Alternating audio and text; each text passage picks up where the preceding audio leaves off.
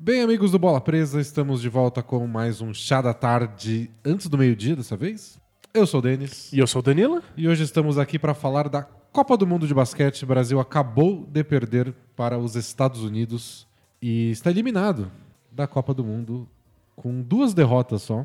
Perdeu para a República Tcheca no sábado e agora para os Estados Unidos. A derrota para os Estados Unidos esperada, porque todo mundo sabia que ia acontecer. Então a Claro. República Tcheca foi a derrota sofrida. É, perder para os Estados Unidos não é nada fora da curva, era completamente imaginado, mas a gente chegou numa situação em que a gente precisava vencer dos Estados Unidos, e ainda que tinha a vantagem de que não precisava vencer por 20 pontos de diferença, É, Porque que poderia ter acontecido. a Grécia conseguiu vencer o jogo delas, mas foi isso, é, a República Tcheca foi o grande problema da campanha da seleção brasileira, mas acho que vale a gente conversar sobre como foi essa campanha, sobre o que, É. que a gente pode aprender e tirar dessa eliminação. Eu, eu confesso que eu tava. A gente tinha planejado já fazer um ao vivo depois do jogo contra os Estados Unidos. E eu tava confiante que o Brasil ia ganhar da República Tcheca. E eu tava achando, ah, mas talvez seja um jogo que meio que não vale nada.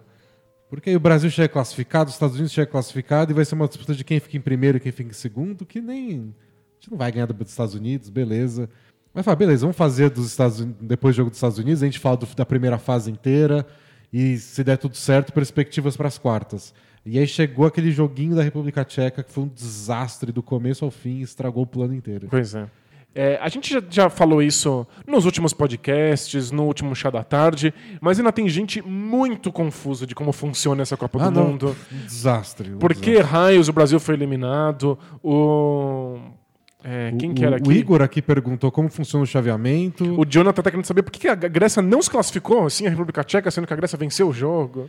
Então, juntaram dois grupos. Tinha o grupo dos Estados Unidos, que era o que tinha Turquia, República Tcheca e Japão. O grupo do Brasil, que tinha Brasil, Grécia, eh, Montenegro e quem mais? Nova Zelândia.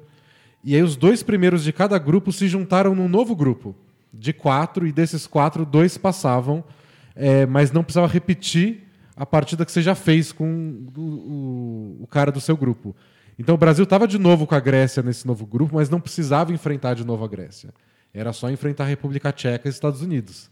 E os times levavam para a segunda fase os resultados da primeira. Então, na prática, é como se você enfrentasse de fato a Grécia na segunda fase do grupo, mas com o resultado que já aconteceu na É. primeira. Então o Brasil foi para a segunda rodada, para essa segunda fase, com três vitórias, nenhuma derrota. Perdeu da República Tcheca, perdeu dos Estados Unidos, acabou com três vitórias, duas derrotas.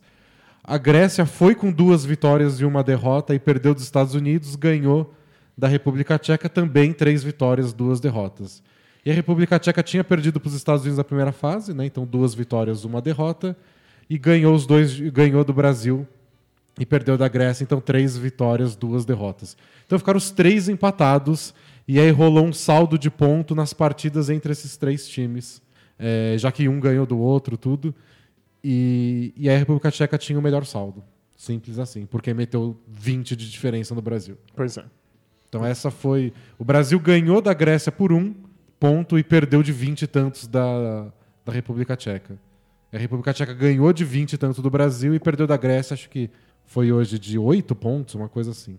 Então, é confuso, é bagunçado, mas é só pensar que todos os resultados da primeira fase são levados para a segunda e aí você não enfrenta na segunda fase quem você já enfrentou na primeira. É. É isso. E aí calhou que o grupo do Brasil foi eliminado, né? Então Brasil e Grécia ficaram fora e Estados Unidos e República Tcheca passaram. E é muito broxante porque a Grécia era o grande desafio. A gente já sabia que isso ia acontecer, sabia que provavelmente era Estados Unidos e mais um, e a gente tinha que ser o melhor desse resto. E o adversário mais difícil desse resto era a Grécia. E o Brasil conseguiu a vitória sobre a Grécia. E a gente festejou, a gente celebrou, foi um dos momentos mais importantes do Brasil no, basquete nos últimos anos e calhou de que não foi o suficiente. É.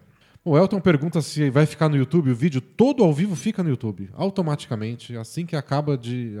pausa a live, para, já vai imediatamente para o YouTube. Não se preocupem e vamos publicar em podcast também. Boa. O Ítalo quer decepção na nossa cara, quer ver gente chorando.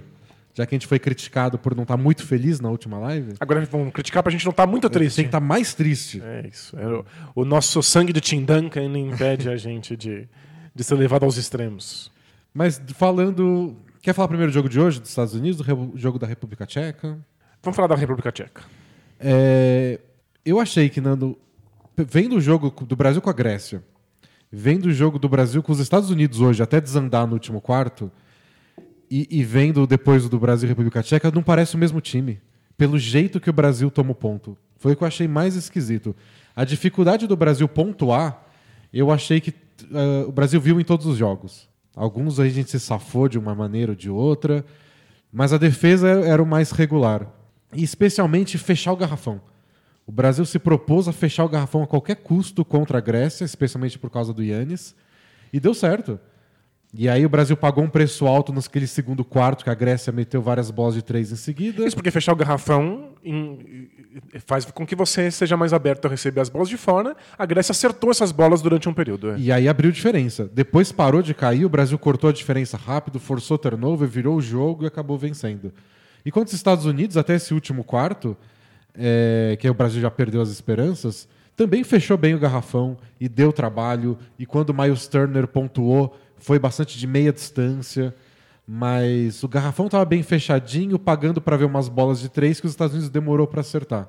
Contra a República Tcheca, era o Satoransky metendo passe no, dentro do garrafão, nas costas do Varejão, nas costas do Felício, e backdoor no Marcelinho Huertas, e bandeja atrás de bandeja, e pick and roll com aquele pivô gigante deles enterrando nossa cabeça. É, foi o ponto fora da curva dentro do- desse desenho tático que a gente viu É. o Brasil carregar defensivamente. Foi estranhíssimo ver o garrafão do Brasil tão aberto.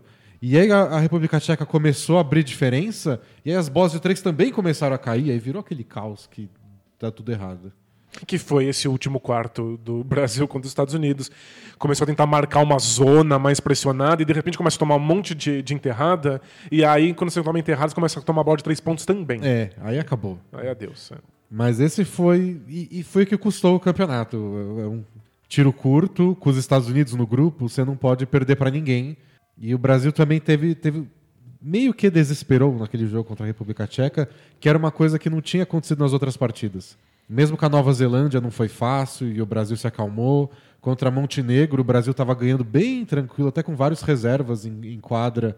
E aí Montenegro cortou para um ponto no último quarto, o Brasil não desesperou.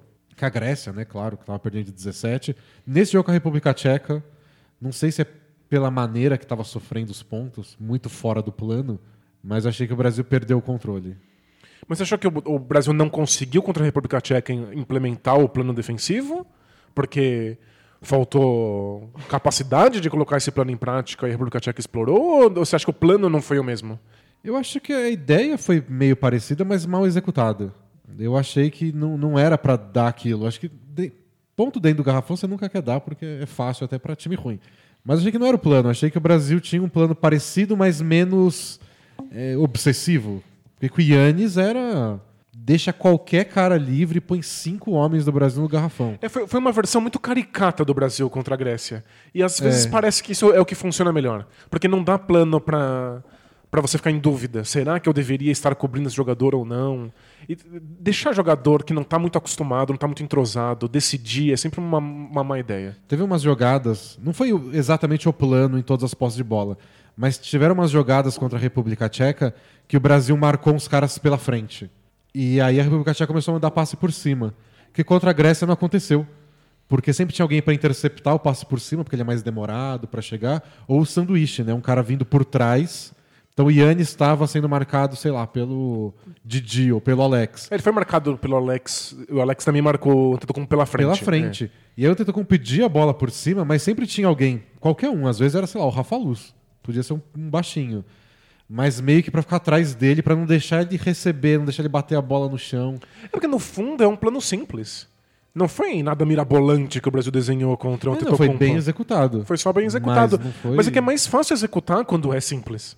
Você sabe que se a bola vier por cima do Alex, tem que ter alguém ali. Você olha pro lado e fala, não tem ninguém, então sou eu. Às É. vezes o Brasil, inclusive, foi com duas pessoas pra garantir que isso fosse dar certo. Mas outra coisa que eu acho que atrapalhou o Brasil contra a República Tcheca foi duas coisas, vai. A primeira é que a República Tcheca acha que tinha um armador melhor criando essas jogadas. Especialmente quando chamava o pick and roll para conseguir entrar um pouco no garrafão do Brasil, que foi o Satoransky. Ele acabou com a defesa do Brasil com uns passes muito bons. E a Grécia não conseguiu fazer isso porque não era o Yannis criando as jogadas.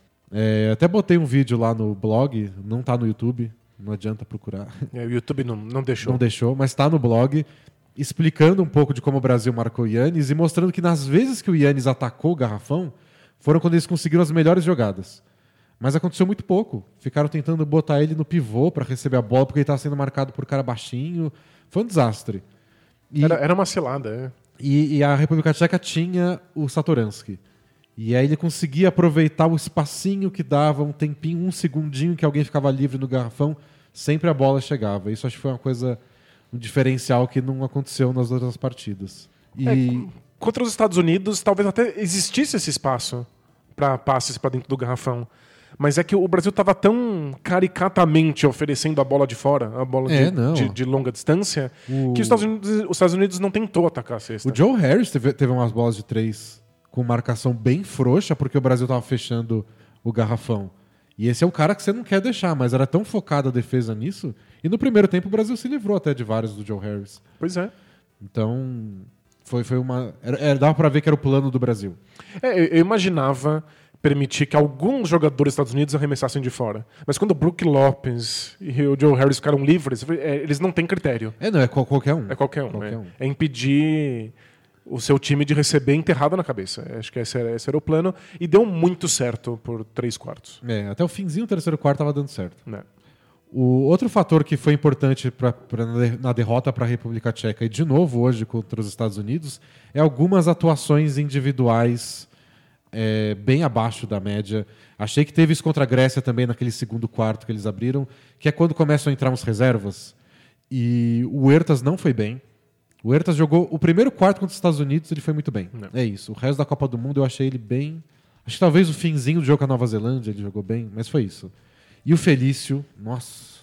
É, é, é meio chocante, assim. Eu não esperavam Felício, que ele jogasse num nível tão baixo. Eu acho que foi a pior versão do Felício que eu já vi, foi dessa Copa do Mundo. Quando ele estava no NBB, ele era melhor. Quando ele chegou no NBA, que foi naquele Chicago Bulls com o Rajon Rondo, com o Dwayne Wade, ele criou um entrosamento legal com o Dwayne Wade em pick and roll, que acho que foi o que conquistou um pouco do, do Bulls. Mas não sei, ele parecia mais leve até. O Bulls usava ele quando queria um pivô um pouco mais baixo para marcar às vezes um cara, um ala na, no, no perímetro. E agora ele parece com um pé de cimento. Ele parece estar jogando embaixo d'água e pareceu muito deslocado nessa seleção. Não, não, não teve espaço, não fez absolutamente nada que não fosse corta-luz. Não segurava passe. Pois é. Às vezes ele estava lá, vou fazer um corta-luz. Aí vinha um passe que ele não esperava, aí ele já desesperava. Ele teve um momento agora no, no, no, jogo contra os Estados Unidos em que ele teve uma chance de costas para cesta e aí ele teve um passe livre pro, pro perímetro que era uma linha reta e ele não conseguiu entregar esse passe. É, parece que, não sei. Tava, tava meio desesperado. Parece aquela mesmo. espiral de tipo, ele tá jogando mal, sabe que tá jogando mal e isso faz ele jogar pior ainda. Mas acho que esse é o ponto. A gente colocou jogadores muito jovens da seleção junto com veteranos consagrados. E nesses momentos de tensão, os veteranos que deveriam estar tá se aposentando acabam assumindo e os moleques acabam ficando só desesperados mesmo. É. Eu, eu questiono verdadeiramente se o Felício ganhou algum tipo de experiência com essa passagem é, pela nessa, seleção. A desse ano, não sei do que ele pode tirar disso. Talvez aprender a lidar com frustração. É como dar a volta por cima depois de um péssimo torneio, porque eu sei que a temporada passada dele no Bulls ele praticamente saiu da rotação do time e não era um Bulls bom de verdade, né? Mas mesmo assim, eu acho que foi a pior versão dele que eu já vi. A gente comentou no último chá da tarde como pro que o Brasil precisa em termos de resultado no basquete, o ideal era mesmo que esses veteranos se juntassem aos jogadores menos experientes para criar um grupo que prepare os novatos, mas consiga algum tipo de vitória no, no, no momento presente. Mas eu, eu, termino essa Copa do Mundo sentindo que talvez isso não tenha dado tão certo assim.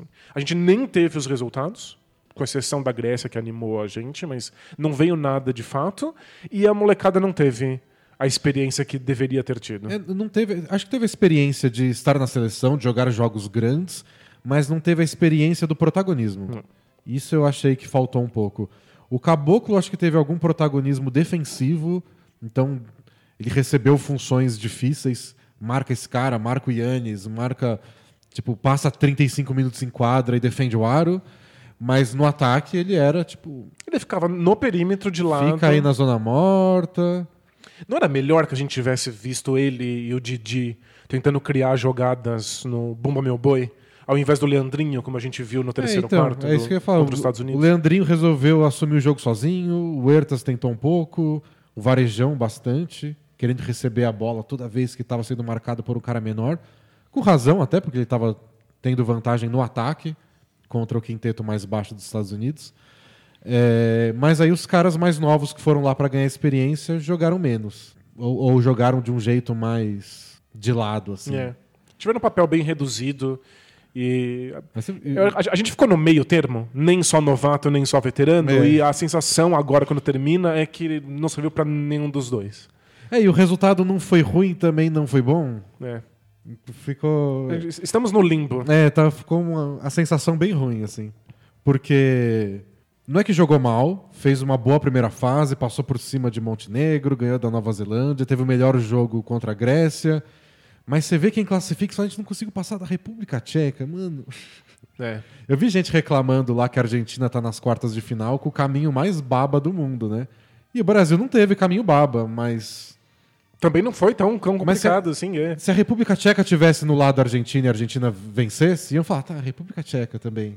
E o Brasil não E conseguiu. foi isso. e- e- esse pedaço que o Brasil não passou. É. Tipo, o Brasil, o caminho do Brasil não era fácil, mas parece que a gente passou da parte mais difícil e imediatamente depois tropeçou num adversário mais tranquilo. E não é só que só tropeçou, não é que perdeu. Perdeu de 20 pontos de diferença. E aí atrapalhou tudo. Ainda que teve sorte agora hoje que a Grécia ganhou da República Tcheca, né? É, poderia. Senão ia jogar com os Estados Unidos precisando ganhar de de 22. 20 pontos, é absurdo. E tem o pessoal comentando aqui no ao vivo que foi por pouco, que o Brasil deu o jogo, mas o Brasil nunca esteve na frente do placar e só precisou soltar um parafuso para desmoronar a coisa inteira. Eu achei que o Brasil quis insistir demais com a ideia de ter um garrafão alto, ter um garrafão forte, para ter que forçar os Estados Unidos a jogarem com pivô, para evitar que eles tivessem small ball. Eu acho que não funcionou em, em- em dois termos. O primeiro é que quando eles usaram o Miles Turner de pivô, eles foram impecáveis. O Miles Turner não deixava ninguém infiltrar e acertou as bolas dele de meia distância. Então, forçar os Estados Unidos a jogar com pivô e esse pivô é o Miles Turner jogando bem, você não, venceu Não nada. venceu nada. E a segunda parte, que foi a partir do final do terceiro quarto e o quarto período inteiro, os Estados Unidos foi pro small ball, e embora o Varejão tenha tido algum sucesso no ataque, ele foi um fracasso defensivo, porque o Brasil começou a ter que marcar zona, ter que marcar jogadores mais baixos no perímetro, com a seleção americana sem pivô, e o Varejão foi batido no É. drible toda vez. O, o- depois ele tomou um drible, acho que do Jalen Brown, do Harrison Barnes, uma bandeja muito fácil. E aí o Marcelinho comentou na transmissão até. Tá, se você quer deixar o varejão pra tomar, tirar vantagem no ataque, precisa de um plano melhor pra proteger ele na defesa. E a defesa por zona era uma opção. Mas aí o Brasil tentou a defesa por zona e foi muito mal executada. né?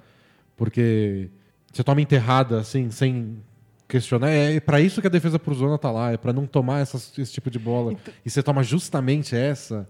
É que- E foram várias, foram várias bandejinhas enterradas, outra bandeja. Esse é o meu ponto sobre, às vezes, o Brasil precisar de planos táticos que sejam caricatos, que sejam meio ridículos. Uma defesa por zona, todo jogador tem que decidir em tempo real o que, que ele tem ou não que fazer em quadra. Isso é evidente que o Brasil não dá conta. A gente não tem um, um grupo coeso bastante para fazer isso funcionar. A gente tem que ser uma coisa muito óbvia, muito evidente. Nessa posse de bola, você sempre corre pro garrafão e, eu, pede um passo e eu acho que isso vale para seleções em geral, especialmente seleções que não são daquelas. Tipo, a gente viu a Argentina nos últimos 15 anos aí, que eram os mesmos caras. Eles estão jogando sempre juntos. Aí né? você pode forçar umas coisas porque o pessoal já se conhece, mas é, é exceção. Não são todas as A Argentina de agora já não é isso mais. É, a Espanha também está numa renovação maior.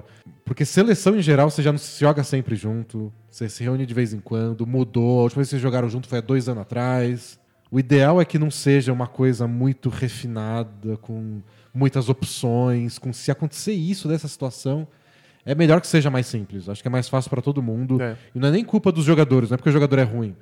A gente vê a seleção dos Estados Unidos. Um elenco inteiro de jogadores bons da NBA. E às vezes eles se complicam com umas coisas porque não estão jogando juntos, tem que fazer o básico. É difícil mesmo. É, coisas que a gente tira de assistir temporadas inteiras de NBA é que marcar zona é difícil, que uma série de bons defensores, quando tem que tomar decisões, muitas vezes numa partida erram o tempo inteiro. E outra coisa que a gente aprende com temporada de NBA é que querer botar um pivão, um pivôzão gigante para enfrentar small ball adversário sempre dá errado. É, é um risco. Nos É um últimos- risco gigantesco. E o Brasil fez as duas coisas. Tentou marcar por zona com um grupo que não está acostumado e errou tudo. E tentou enfrentar um small ball no varejão. É, mas ah, aí vem outra parte que vem é o elenco do Brasil, né? O Varejão talvez tenha sido o melhor jogador do Brasil na competição. E se o Varejão sai do time, qual é o small ball do Brasil para enfrentar os Estados Unidos? Pensando em mobilidade, seria o caboclo de pivô. Sem dúvida, é. Mas e aí? E quem entra na ala a mais para criar jogadas, para dar mais arremesso de três? Marquinhos não foi bem hoje. Leandrinho eu achei que forçou muita bola e não foi um saldo positivo. Não sei se o Brasil tinha um perímetro é, bom o bastante para conseguir enfiar cinco caras lá e dar certo. Sem contar essa história do tipo, quantas vezes no campeonato o Brasil jogou esse small ball com o caboclo de pivô? Eu não tinha muita versatilidade. é. Era uma solução teórica, mas que você ia ter que descobrir na hora se ia dar certo. Ou talvez ter treinado antes, pensando se. Mas te- teve uma entrevista do Petrovic, a gente vai ter que falar um pouco dele também. Porque ele falou antes do jogo que ele ia querer entrar na cabeça do Popovic. Ele fez um, um trash talk, igual ele fez antes do jogo contra a Grécia, e que deu certo contra a Grécia. E que os Estados Unidos não deu, e ele apostou que os Estados Unidos ia jogar mais alto. Ia deixar sempre os, os pivôs em quadra. E acho que ele ia tentar forçar os Estados Unidos a fazer isso. também. Claro, é. Os Estados Unidos ia fazer de bom grado. E os Estados Unidos até que fez um pouco. O Brook Lopes entrou no jogo quando saiu o Miles Turner, no fim do primeiro quarto, começo do segundo. Mas logo depois o Popovich percebeu que, tipo, ó, Brook Lopes, hoje não. É, não precisa, é. É melhor sem. Eles estão dando a bola de três pontos, você não tá acertando, deixa pra lá. É. Porque poderia, né? Ele poderia acertar a bola de três, que ele sabe, mas não, não tá rolando. Ele e Chris Middleton, pra desespero do, de toda a nação Bucks, não estão acertando arremesso nessa Copa do Mundo. Pois é. E o Yannis também não tá fazendo o melhor campeonato dele. É, não é um bom Bucks aí no, no, no Mundial. E, e o Petrovic, no fim das contas, acabou expulso, né? Como vocês devem ter visto, no meio do segundo quarto. E já tinha tomado uma falta técnica para reclamar com a arbitragem. E depois de uma infiltração do Varejão, que ele não conseguiu pontuar em cima do Miles Turner, ele foi reclamar de novo, invadiu a quadra reclamando, tomou a segunda técnica, foi expulso. Então ele nem estava em quadra no segundo tempo para tomar essas decisões. Do tipo, o que, que a gente faz contra o small ball dos Estados Unidos? O que, que a gente faz na situação? Que a gente como, é, que- como é que a gente usa o varejão? Ele não estava lá para tomar a decisão no último jogo do Brasil valendo vaga Não foi um campeonato. desastre. E não foi como se ele tivesse sido expulso porque ele reclamou de uma marcação decisiva ali no final do quarto período. Não, É. é, no segundo quarto. Numa bola que, que a gente viu no replay nem foi falta. Em cima do Varejão, que era o que ele estava reclamando. E é uma coisa bem comum, assim, no, no basquete. Popovic faz isso o tempo inteiro, que estava do outro lado. Que é tomar falta técnica e, em casos extremos, até ser expulso, como para botar um fogo no próprio time. E para colocar a arbitragem numa situação delicada. É, mas não era esse caso, não fazia sentido fazer isso no meio do segundo quarto. A gente já viu o Popovic fazer isso no Spurs no quarto período.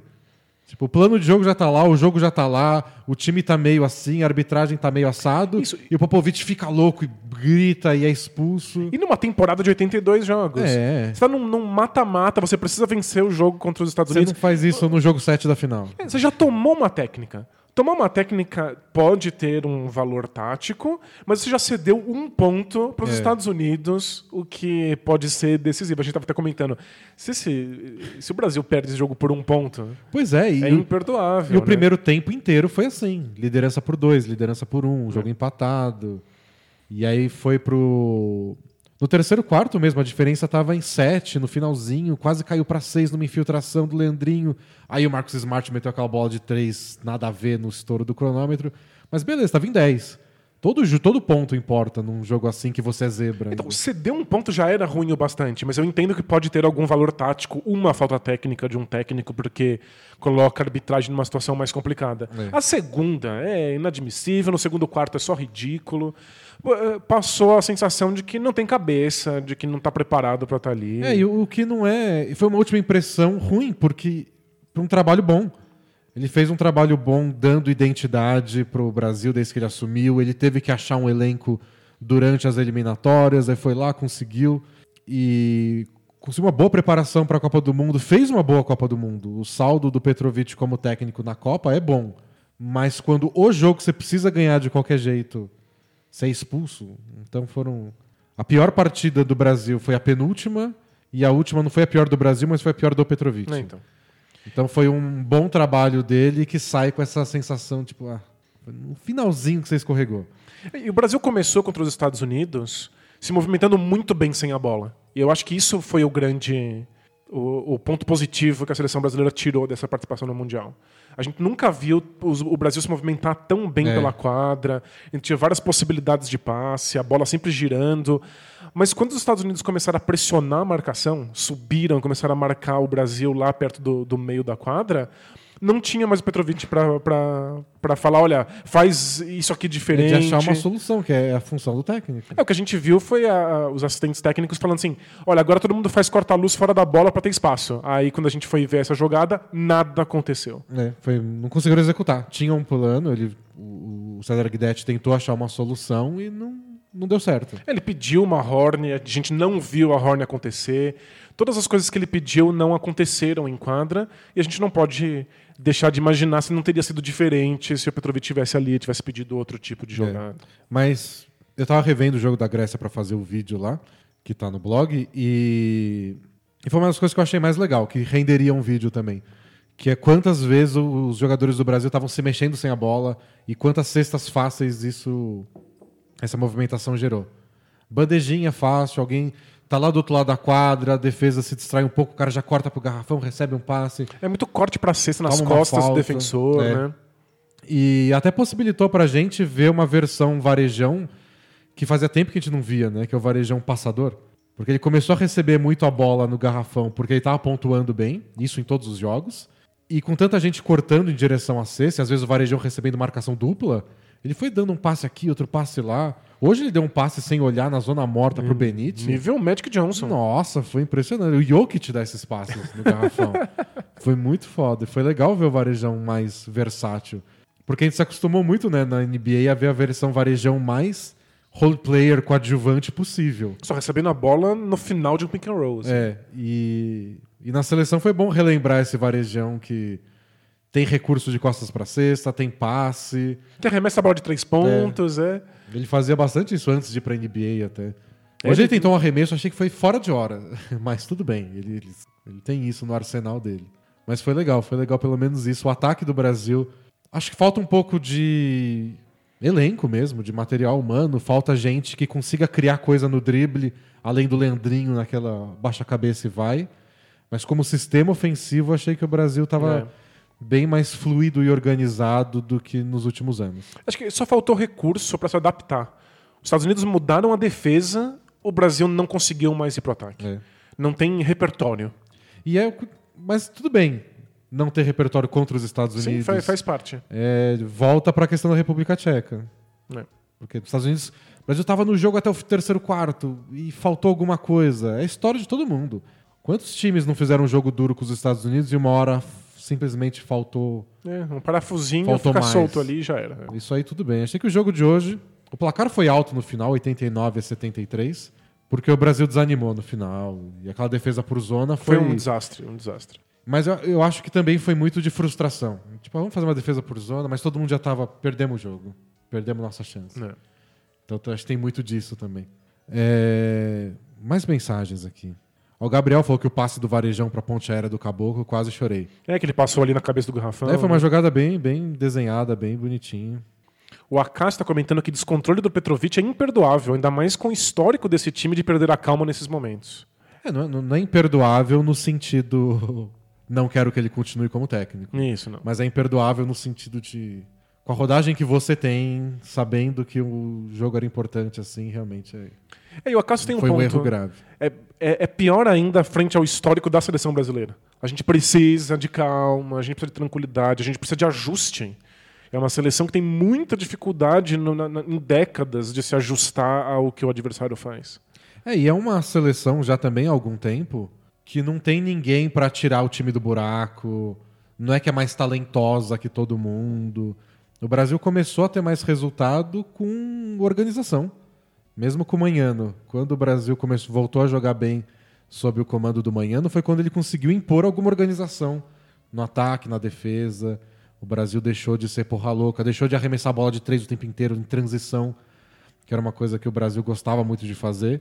É, Brasil visionário. Fazia Mas- isso quando não era tendência. Então, mas tudo bem você fazer se os arremessos estão caindo. Isso, é, o Brasil fazia O e Brasil estava fazendo sucesso, é. isso numa geração que não tinha grandes arremessadores. É, não, não, não fazia isso por escolha tática, fazia isso por ausência de qualquer outro tipo É, de então, possibilidade. é. Se você tem três grandes arremessadores no. Tipo, se o Brasil fazia isso com o Oscar e o Marcel, beleza, eles estão acertando, eles são ótimos arremessadores, então faz um. um- tenha um plano baseado nisso. É, é ok você arremessar do meio da quadra se você tem o Stephen Curry. Pois é. Se você tá arremessando do meio da quadra porque esses jogadores não conseguem chegar no garrafão, aí você tem um problema. Mas aí o Brasil tava fazendo isso com outro elenco e o Maiano, quando chegou, conseguiu organizar. E aí que o Brasil começou a ter mais resultado. O Brasil conseguia enfrentar outras grandes seleções, que às vezes até tinham estrelas mais maiores, igual a Grécia agora, na base da disciplina, tática. Então isso não pode faltar realmente. Você não pode perder a cabeça. O Brasil não é um time que pode tem elenco para se dar o luxo de perder a cabeça. O Theo tá perguntando aqui se a gente tem alguma chance no pré-olímpico. É, eu acho que tem, no sentido do que, daquilo que a gente já comentou outras vezes. Acho que o Brasil está no mesmo nível de uma porrada de time. Está abaixo de alguns, mas podendo fazer frente. A questão é quem vai cair no grupo. É, o Brasil é completamente capaz de vencer a Grécia e completamente capaz de perder da República Tcheca. Pois é. Então, isso coloca você num, num miolo ali que qualquer coisa pode acontecer. Aí você pode ir para a semifinal de um campeonato grande ou perder antes do mata-mata. né? Várias coisas podem acontecer. Acho que vai depender muito de quem o Brasil cai no grupo. Se o Brasil vai conseguir trazer para o Brasil, então acho que pode ajudar. É, E o Marcelo pergunta aqui, que eu acho que é a grande dúvida que a gente tem que ter com a seleção brasileira. E eu não tenho resposta para isso, acho muito complicado. É, leva todo, toda essa galera aí pro, pro pré-olímpico ou dá uma chance pro pessoal fazer uma renovação? Tipo, É, não sei se tem resposta certa. É, é muito difícil. né? Porque é o que a gente falou. Eu gosto de- do plano dessa, dessa seleção hoje, do elenco, que tem uma mistura. Porque eu lembro, por exemplo, quando o Petrovic não convocou o Marquinhos para algum do jogo das eliminatórias, não lembro qual. E o Brasil sofreu naquele jogo. E ajudaria alguém como o Marquinhos, que é ainda um dos melhores jogadores do Brasil, um dos melhores do NBB. Por um lado, você quer a renovação. Você quer alguém que vá lá e pegue o lugar do Marquinhos. Por outro, se você só- quer chamar os melhores, ele ainda tá na lista. É, no mundo O ideal, você não quer depender do Marquinhos. Mas se você depende, o que, que você faz? É, no mundo ideal, alguém de 25 anos de idade chega lá e arranca a posição do Marquinhos porque Claro. chegou a minha vez agora. Agora eu já sou melhor que você. O ideal seria alguém de 20 e poucos anos chegar, ó, Alex, você ainda joga bem? Mas eu também jogo bem e tô com 15 anos a menos. Uhum. Mas isso não aconteceu. Então, se você for só por mérito, só por quem é melhor hoje, não vejo a seleção do ano que vem do pré-olímpico muito diferente dessa. Não sei o que vai mudar tanto assim daqui a um ano. Talvez uma coisa ou outra, uma posição ou outra, um veterano ou outro, mas, É, mas não, o grosso Né. pode ser o mesmo. nada significativo. E se fosse pra renovar, por que não agora? É. Eu Acho que se o plano não foi renovar agora, não vai ser no pré-olímpico. É, o Ariel tá comentando aqui no ao vivo que sem os veteranos o Brasil não ganharia de ninguém. É, todo mundo tá ciente É. disso. O ponto é que, eventualmente, a gente tem que começar a perceber que a gente não ganha de ninguém de qualquer maneira. e aí a gente precisa começar a criar uma, um, um grupo mais jovem que possa trabalhar por muitos anos juntos, talvez fazer uma geração mais, mais longa que tenha chances de competir em alto nível. É o que me incomoda há muito tempo já, na, na renovação do Brasil, é que o Brasil tem muito bom projeto de jogador e eles não deslancham, ou não deslancham da maneira que, que a gente sonha. Então, todo ano, você pega qualquer campeonato de base aí que teve, algum sub-20, sub-19, de- dos últimos 10, 15 anos, o Brasil sempre tem aquele cara que tá para estourar. Eu lembro quando tinha uma empolgação maluca com o Lucas Bebê. E não é que ele é ruim. Não é que ele não tinha lugar na NBA. Ele ficou lá uns anos, poderia ter ficado mais até. Acho que ele estava até se desenvolvendo bem aos poucos. Mas ele não virou o pivô que a gente queria. Não virou o sucessor de Nenê, Varejão, Splitter. E, e todo ano vai acontecendo isso. Tem uns caras que aparecem na, na, na Liga de Desenvolvimento do NBB com 18 anos, jogando mó bem, com baita físico. Aí você vai ver eles com 19, com 20, com 21. É o mesmo cara. Eu, eu sinto que al- alguma coisa falta no Brasil que faça esses caras deslancharem. Então, e o Caboclo tá aí, é outro exemplo. Com esse físico, jogando mó bem aqui, com 18 anos, foi pra NBA direto e não deslanchou. E virou piada recorrente, o quanto ele tá sempre há alguns anos de se É. desenvolver. Agora ele parece que tá jogando bem, melhor, mas não era o que a gente sonhava quando ele já tinha todo esse potencial quatro anos atrás. Mas eu acho que você tá colocando o dedo num sintoma, mesmo que talvez a gente não entenda qual é a causa. É, eu não tenho ideia de qual eu a não causa, sei qual é a doença, não mas tenho de ideia fato, da solução. o sintoma deda alguma coisa. A gente tem alguma deficiência em desenvolver os nomes que surgem com potencial. É, a gente não vê o que acontece. é, A gente vê bastante na NBA, claro, que é o nível mais alto, mas os caras da NBA que dão saltos de qualidade do primeiro ano pro segundo, do segundo pro terceiro, ou do último ano universitário pro primeiro ano da NBA, a gente fala também, né? Acontece bastante com vários jogadores, porque na NBA você tá lá treinando com os melhores, e tem uns caras que, depois de vivenciar isso, deslancham. E no Brasil, não. Lembrar, o Mário Denner lembrou no chat aqui do Jorginho, que surgiu junto com o Caboclo no Pinheiros. Também deu maior empolgação. Foi jogar, acho que Summer League pelo Rockets. Será que agora? Será que deslancha? Não. É. Ele é muito bom, voltou pro, pro NBB, joga bem aqui. Falta o deslanchar, não falta talento, só talento. É, Falta e- alguém dar um passo além. E ir pra NBA e deslanchar não é a coisa mais fácil do mundo. É se, muito vo- se- você não chega num nível muito alto, no cotado muito cedo pro draft, você dificilmente vai ter minutos o bastante pra conseguir o desenvolvimento que a gente espera para esses jogadores. Então, é o que aconteceu com, com o Lucas Bebê, com o Caboclo. O, o Caleb Barbosa perguntou aqui o que a gente está achando do nível dessa Copa. Eu achei que nessa segunda fase melhorou, porque tinha muita seleção nada a ver e elas ficaram para trás. Acho que é só isso mesmo. Então a gente começou a ver, sei lá, Austrália jogando contra a França, igual hoje. Não contra a Costa do Marfim, sei lá. Eu acho que tem um grupo limitado de times muito bons, e aí quando eles começam a se enfrentar fica legal. A gente assistiu um tanto de Austrália e França e foi um, um jogaço. Nossa, foi bem legal. Foi muito legal. A gente foi assistindo pelo celular junto com o jogo do Brasil. Foi brigado, foi bem jogado, com Foi boas físico. jogadas. Mas tem umas seleções nada a ver no meio aí. As seleções da Ásia não, não tem como bater de frente com as outras. É. As seleções da África, a Nigéria teve alguns momentos e é isso, acabou. Aí qualquer que mistura. E a Europa, até por causa das eliminatórias que não teve jogador da NBA nem nada, tem umas seleções que são só arrumadinhas e que foram parar lá, tipo a Polônia. É a própria República Tcheca. Elas são mais arrumadinhas do que realmente empolgantes. Não é o E ideal. deixaram a Eslovênia pra trás. É. Mas agora, essas quartas de final pra frente, acho que vai ser legal. O que mais de mensagem tem aí? O Bruno falou: quem não caiu no conto do Jorginho que atira a primeira pedra. Coitado. O Rafael falou que curte a Sérvia. Sérvia era o melhor time, ele tava ganhando por 40 pontos de diferença de média nas partidas, aí perdeu pra Espanha. Que pra mim tava sendo o pior dos favoritos. A Espanha. É, de, de pegar esses times que estão lutando por título, França, Austrália, Estados Unidos, Sérvia, é, o pior estava sendo a Espanha. Aí no jogo mais difícil foi lá, jogou muito, ganhou. É, vai entender. Vai entender. O, o Mario Denner tá comentando aqui que ele acha que jogar na, na Liga de Desenvolvimento, na D-League, da, da- que é uma liga relacionada à NBA, já desenvolveria jogadores, que o Jorginho seria muito melhor do que hoje se jogasse no Austin Spurs, por exemplo. Ah, não sei se é tão. Não sei se é tão certo assim. Acho que pode ajudar, ajudou muita gente, ajudou o caboclo. Sem dúvida. Mas eu não sei se é uma coisa assim tão, sabe, certa, pro- serve pra qualquer jogador em qualquer situação.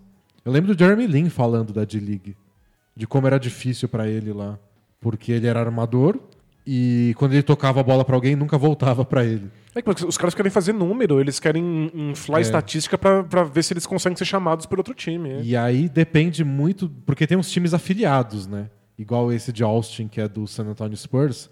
O, o time precisa impor a sua cultura, é a palavra que eles usam, no time da D-League para inibir esse tipo de comportamento. E tem time que funciona, tem time que não funciona. É que a ideia seria o Spurs dizer, ó, a gente tá vendo que você funciona nesse esquema, que você obedece os fundamentos É. táticos, aí a gente traz você pro nosso time principal. O ideal é fazer com que o time jogue de alguma forma parecida para a adaptação ser mais fácil caso eles precisem chamar o cara da Liga de Desenvolvimento. E, e que isso iniba esse tipo de atuação. Tipo, o, o técnico da D-League precisa olhar e falar: você não tá jogando para a equipe, você não tá jogando do jeito certo, você só pega e arremessa. Mas tem gente assim. E depende da força do time, do técnico, para para impor isso para os jogadores. Então acho que depende também. Não é qualquer time da D-League que sai funcionando, que é melhor para o jogador. Não, tem coisas bem disfuncionais ali. O, o, e o time precisa apostar no cara, né? Tipo, ó, vamos mandar o Jorginho para esse cara, mas é legal quando ele vem com o apoio do time principal. A gente quer que vocês desenvolvam esse cara. Então, para ter mais paciência, para colocar ele numa situação melhor. É, estatisticamente, jogadores que passam da D-League para NBA são raríssimos. O mais comum é quando o time já está convencido que quer aquele jogador. Só quer dar rodagem para ele. Isso, aí ele faz uma passagem pela D-League, não é resgatado de lá. Né? É, então depende da situação que o cara vai para a D-League. Eu acho que pode ajudar bastante mesmo, mas não é para todos. O Caleb Barbosa pergunta se as seleções que enfrentam os Estados Unidos já entram psicologicamente derrotadas. E eu acho que até pode acontecer, mas acho que não contra essa seleção dos Estados Unidos.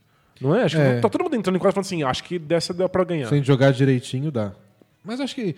A gente já falou sobre isso várias vezes também. Mentalidade de atleta. eles não têm noção eles, eles são loucos, né? eles acham que pode ganhar de todo mundo. Então, eu acho que muita gente olha a seleção dos Estados Unidos e fala: ah, acho que dá, vamos lá. Temos nada a perder. E dá uma empolgada. Eu acho que muitas vezes alguns ficam derrotados durante o jogo. Quando você começa a ver que nada dá certo. E aí você me... Se nada dá certo contra, sei lá, a Nova Zelândia, acho que os times se olham e falam, pô, vamos jogar sério. Agora nada dá certo contra os Estados Unidos. Fala, é, acho que hoje. É. hoje foi. É, foi a sensação o Brasil no terceiro quarto contra os Estados Unidos, quando começou a ser marcado no meio da quadra e não conseguia pisar no garrafão. Tinha dificuldade de trocar passe de é. lado. Demora que fala assim: não, não tem o que fazer. A gente não, não sabe como lidar com esse tipo de pressão. Aí você perde mesmo. Não, psicologicamente, você não, não, encontra saída. E foi aquela hora do jogo que eu achei que faz. Foi, é o tipo de jogador que eu acho que faz mais falta pro Brasil que é um jogador de perímetro, que pode botar a bola embaixo do braço e criar jogadas, lidar com marcação, é, pressão. É o Benítez, você só não vê porque não quer.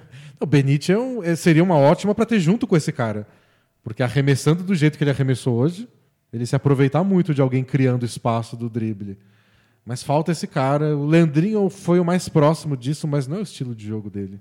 Pode ser um armador, pode ser um cara da posição 2, até 3. Falta esse jogador de outro nível, assim, que você enfia a bola na mão dele, vê uma marcação pressão no meio da quadra, ele passa pela marcação e cria alguma jogada no 5 contra 4.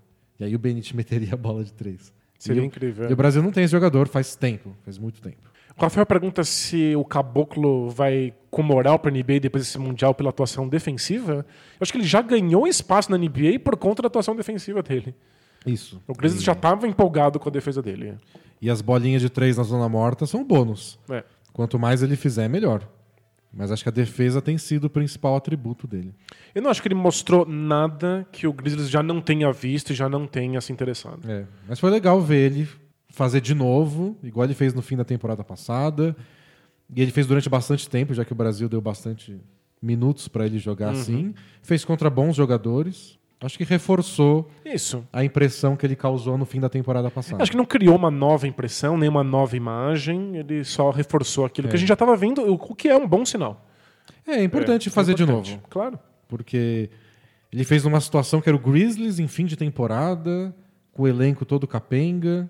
Agora ele mostrou em outro time, em outra situação, contra outros adversários. Então foi legal reforçar essa ideia do Caboclo como bom defensor. É, a gente acaba, toda vez que a gente perde, a gente acaba caindo numa conversa sobre base, né? sobre uma coisa mais estrutural, o que fazer com o Brasil. O Marcelo comenta que o Brasil não cria shooters, não cria arremessadores. E eu não, eu não, você acha que isso é estrutural? Não Ou sei, a gente deu ideia. sorte de que os grandes nomes brasileiros foram pivôs nos últimos anos? Eu, eu não sei. Eu queria muito ter essa resposta. Eu tive essa conversa com muitas pessoas. E não sei. Não sei porque o Brasil gerou tantos pivôs em sequência tão bons e porque falta arremesso, que sempre tinha sido uma característica do pois estilo é. brasileiro. Era uma identidade brasileira. E não é que as pessoas não gostam de arremessar no Brasil, pelo contrário. Não tem ninguém que não que jogue basquete não gosta de arremessar, ou que não treine. Sei, não sei mesmo. Eu penso, Marce... Se eu soubesse, eu tava Marcelo Machado, vendendo a minha é... resposta. Marcelo Machado ficou na seleção até os 200 anos porque arremessava bem pois de três é. pontos e é, é era um exemplo para todo mundo que queria arremessar igual. É muito estranho. É, não sei mesmo. O, o Mário tá falando que o Didi vai ser esse jogador de perímetro que a gente precisa. Que cria não jogadas? Sei, é, não sei. Seria legal se fosse. Mas então, o Didi tá nessa idade de.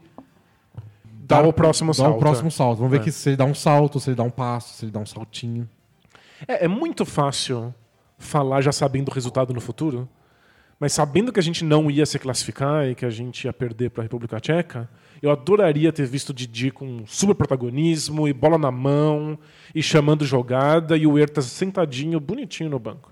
O, o Didi teve umas infiltrações bem legais nessa Copa do Mundo e várias ele errou a bandeja no final. tipo, ataca a cesta, dribla, faz um, sei lá, um Eurostep, muda pra mão esquerda e a bola não cai. Uh, respira, Didi. Calma, é. Dá pra fazer. É, Queria- mas com pressão zero e tipo 30 minutos de jogo, talvez essas bolas comecem a entrar. É. Já que não deu certo, eu queria que ele tivesse tido essa chance. Sabendo que É. estamos eliminados. Exato. Mas tem isso, né? O Brasil depende muito de algum sucesso para que o pessoal se empolgue, para que entre na, na- na cultura popular a seleção brasileira de basquete. Então a gente, a gente fica receoso de dar as rédeas pro Didi, né? Isso. Bom, fechamos por hoje? Falamos do Brasil contra os Estados Unidos, falamos do jogo contra a República Tcheca. E acabou, gente, para o Brasil, né? É isso aí. Mas tem mais Copa do Mundo e tem mais podcast. Então essa semana a gente vai gravar na quarta-feira, não na quinta, vai dar uma leve adiantada. A gente vai voltar para gravar o podcast com o preview da temporada da NBA, que a gente começou semana passada falando da divisão do Atlântico. Nessa semana, alguma divisão do Oeste. A gente vai escolher qual divisão do Oeste a gente vai falar e continuar nosso preview.